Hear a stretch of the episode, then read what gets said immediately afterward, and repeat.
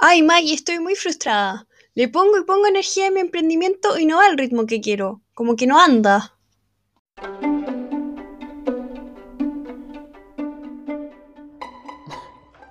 Bueno, lo que te voy a... Claro, lo que pasa es lo siguiente. Lo primero que hay que entender es que emprender es un proceso, ¿sí?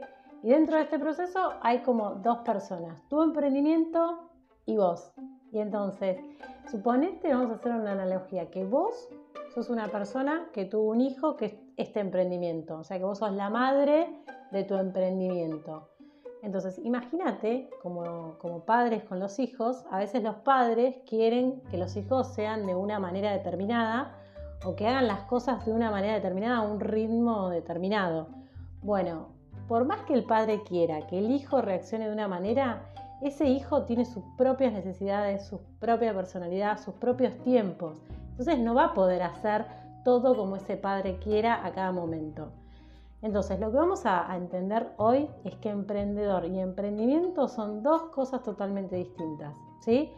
Entonces, el emprendimiento tiene sus propias necesidades, como dijimos, y vamos a hablar de que es como los hijos que tienen distintas edades madurativas. Bueno, cada emprendimiento, dependiendo de la edad madurativa en la que esté, necesita cosas distintas. Entonces, volvamos al ejemplo de tu hijo.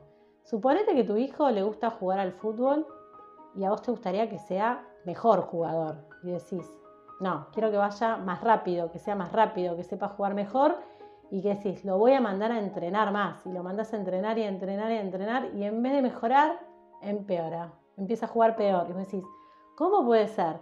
Entonces, lo que eso te demuestra es que quizás él no está necesitando entrenar más para jugar mejor. Entonces, si vos parás, te fijás, analizás qué es lo que necesitas, se lo preguntás de alguna manera, quizás te das cuenta que lo que necesita es descansar, que si en lugar de entrenar más, él descansa un poco más, quizás mejore su rendimiento. Y por ahí escuchas y te dice que está cansado y lo empieza a descansar, por ahí eso hace que mejore su rendimiento. Entonces, hay dos cuestiones. Primero, entender que emprendedor y emprendimiento no son lo mismo, como el padre y el hijo no son lo mismo. Y lo siguiente es aprender a dialogar con tu hijo o con tu emprendimiento. Entonces hay que aprender el lenguaje del emprendimiento. El, emprendimiento tiene su propio lenguaje. Entonces, como conclusión, cuando nosotros pensamos que nuestros emprendimientos no funcionan o no crecen o no van al ritmo que uno quiere, tenemos que pensar dos cosas. Primero, si lo que yo necesito es lo que, el emprendimiento está necesitando en este momento, porque muchas veces no es lo mismo. Y segundo, empezar a leerlo o escucharlo y entender qué es lo que necesita para dárselo. Para esto es primordial saber cuál es la edad madurativa que tiene, porque cada una de estas edades madurativas necesita herramientas distintas. Entonces, si nosotros logramos saber en qué edad está nuestro emprendimiento, vamos a saber cuál es esa herramienta que necesita que le demos. Entonces, entendiendo en qué edad madurativa está nuestro emprendimiento, nos va a permitir diseñar una estrategia coherente y acorde. ¿Y esto qué quiere decir?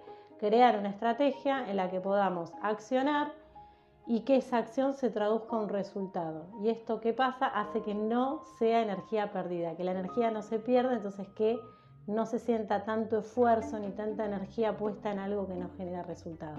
Cuando tenemos una estrategia coherente con el ciclo que está transitando nuestro emprendimiento, nuestra energía empieza a traducirse en resultados y empezamos a sentir que estamos más livianos y el crecimiento empieza a aparecer.